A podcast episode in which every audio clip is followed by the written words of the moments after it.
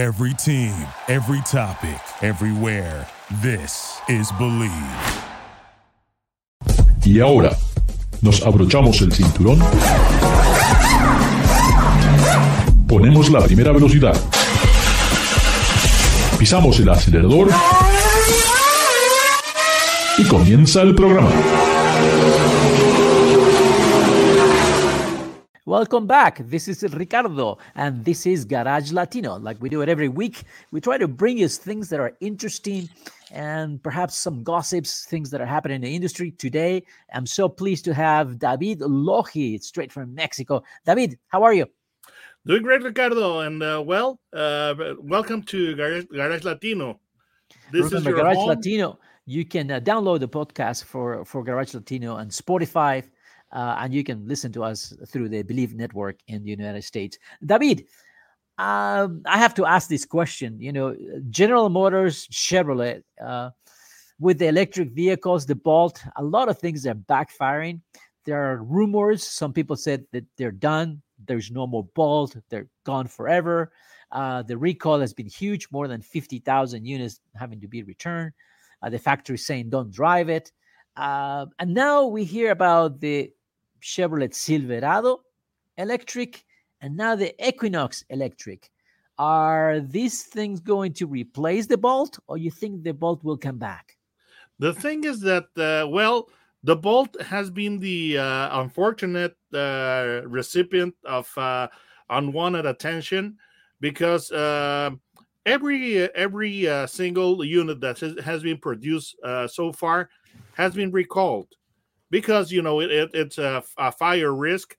But the the sad part is, unlike uh, some of the huge uh, recalls that uh, that uh, plague uh, GM, like for example the one that the Cobalt had with the with the key cylinder, this is basically um, not GM's fault, but the supplier, which is uh, LG Chem, right. and that was the first uh, you know, well, this this, this uh, actually is not the the first uh, EV that GM offers. We had the EV1, the Saturn, but you know that was long ago. But uh, in the modern uh, in the modern age, the uh, the Bolt was the uh, the uh, the mass produced uh, fully electric with no uh, range extender internal combustion engine uh, you know uh, electric vehicle from from gm and uh, you know, uh, GM noticed that they had to uh, uh, pick up the pace and speed up uh, because uh, Nissan, then Tesla uh, were coming with electric vehicles, and also Volkswagen.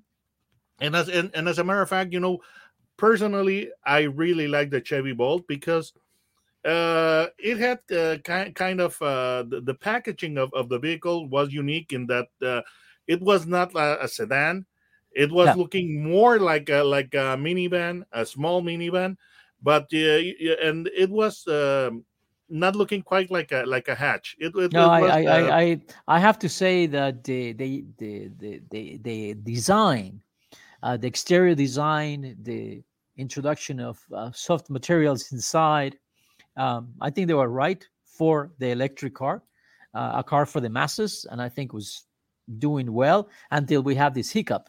Now, when they talk about this Equinox at thirty thousand uh, dollars, that makes me wonder. Maybe, maybe they're trying to redo the electric vehicle, uh, bringing out the Chevrolet pickup truck, which is very, very important for Chevy, and now maybe the electric car program takes a different spin well, uh, things have changed uh, dramatically since uh, the introduction of the of the Chevy Bolt. Now, uh, uh, currently, production of the Chevy Bolt has been uh, has been stopped. You know, because they're trying to sort out the problem with the LG Chem batteries. The supplier finally, supposedly, found a fix to to the problem. So they they are producing a lot of batteries to retrofit on existing vehicles and and uh, also in vehicles that were unsold and sitting on uh, dealer lots. So right now it's not being produced. I think uh, production is uh, about to start. I don't remember uh, if in March or, or in April, but the production is going to resume. The thing is that uh, GM is trying to, uh, in my point of view, is trying to get some of uh, return of, of their investment, even though uh, uh, at this point it would be really impossible given the uh, the uh, massive uh, Oh, yeah. cost of the recall that uh, runs in the billions. There is Yeah, no way that uh, that you can recover. No, uh, that, that, that, that's on that. why that's why David. I thought hmm, maybe bringing the Equinox now and starting to promote that, it will sort of make people forget about the bolt headaches and and just move on. And yes, more the thing is importantly, that uh, yes, more importantly, I think is the announcement of the Chevy Silverado electric.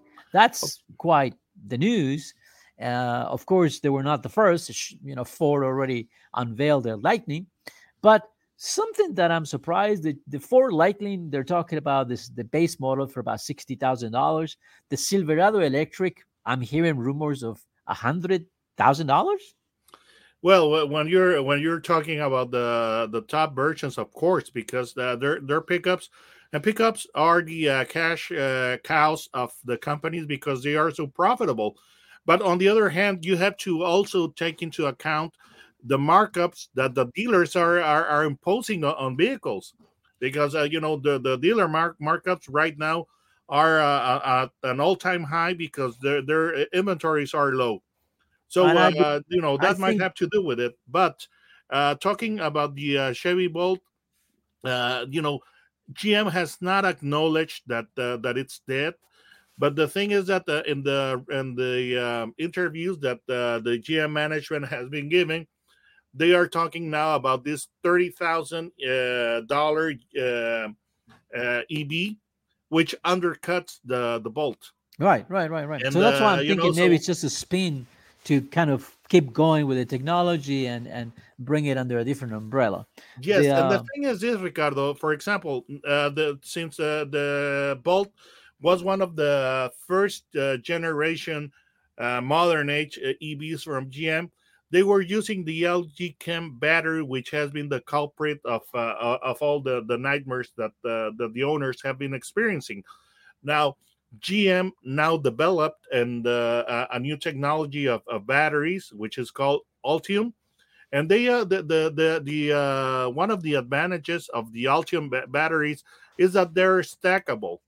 That means Right. that you don't know you uh, you don't have to necessarily make them a, a flat uh, a flat battery to put to put underneath the passenger compartment, but you can also stack them vertically and uh, you can you, you can uh, shape the battery pack uh, according to to the uh, to the uh, uh, layout of the of the vehicle. So Ultium batteries uh, are more modern. They have a higher energy density than the uh, LG Chem LG Chem from the from the Bolt, and um, of course uh, they're going to offer uh, a much better uh, uh, range. Right. So uh, GM is not admitting uh, the uh, the uh, the Bolt uh, that that it's uh, it's killing it, but they're not talking uh, about it uh, on the uh, you know for their future plans. So if you put the the you know the one and one together, it, it would pretty much spell the the doom of the uh, of the Bolt. o But sea, gato encerrado. Hay, hay gato encerrado. of course, gato encerrado. Of course. Now they are um, for the uh, for the new uh, G, uh, GM is understand is realizing that in order for vehicle electric vehicles to catch up, they have to be affordable. So now they're they're introducing the the they're announcing the uh, Equinox, which uh, which uh, uh, from my point of view is going to be the next generation because the current generation entered the market in 2018 is going to be the next generation Right. uh, uh, Equinox. But this is a pretty uh, uh, to me it's a much better decision uh, than the than the Bolt because this is a, a regular SUV, and you know uh, people are looking really for SUVs, not uh, not yeah, as and, much and the size of the vehicle. People people want bigger vehicles, so uh, they have to go to the market. Uh, I'm just checking here, and actually, uh, the reservations are open for the Silverado EV with an estimated pricing starting at thirty nine nine. So that's uh that's pretty good. Thirty nine nine for the electric uh, Silverado for the base model. That's uh that's pretty nice. Yes, but of course, uh, people uh, it was pretty much like the Mustang when they introduced the Mustang that the base price was so low, but they were counting uh, counting on people to uh, uh, put uh, optional equipment on the vehicle, you know, and that uh, tends to be uh, more profitable for the car manufacturer. So this is the the base version, but of course, you don't see that many uh, base uh, base uh, version vehicles out on the street. So you you will see vehicles that have more equipment.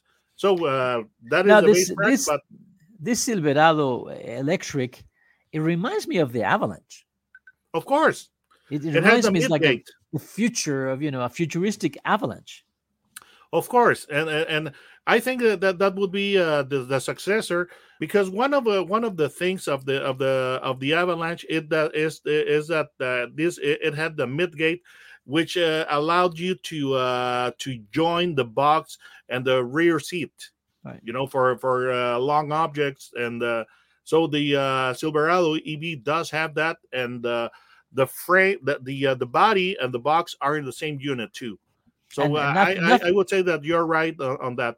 Nothing wrong with bringing a, a good a good design back. You know that that always works. of course but uh, you know the Chevy is is going to is is going uh, for uh for the for for really big sales with the with a thirty thousand dollar vehicle, and uh, you know uh, Tesla should uh, sh- should be looking at at, the, at that type of vehicle if they want to to get more uh, you know uh, more uh, more customers. well it, it, you know Tesla it's it's a it's a very special case in the automotive industry. Uh, there's no precedent for a company like Tesla before, so it's it's been quite quite interesting on its own. Very and, uh, disruptive. Uh, very very disruptive, which I think you know in a way has been very very good. Has pushed everyone to keep moving forward with the electric vehicle.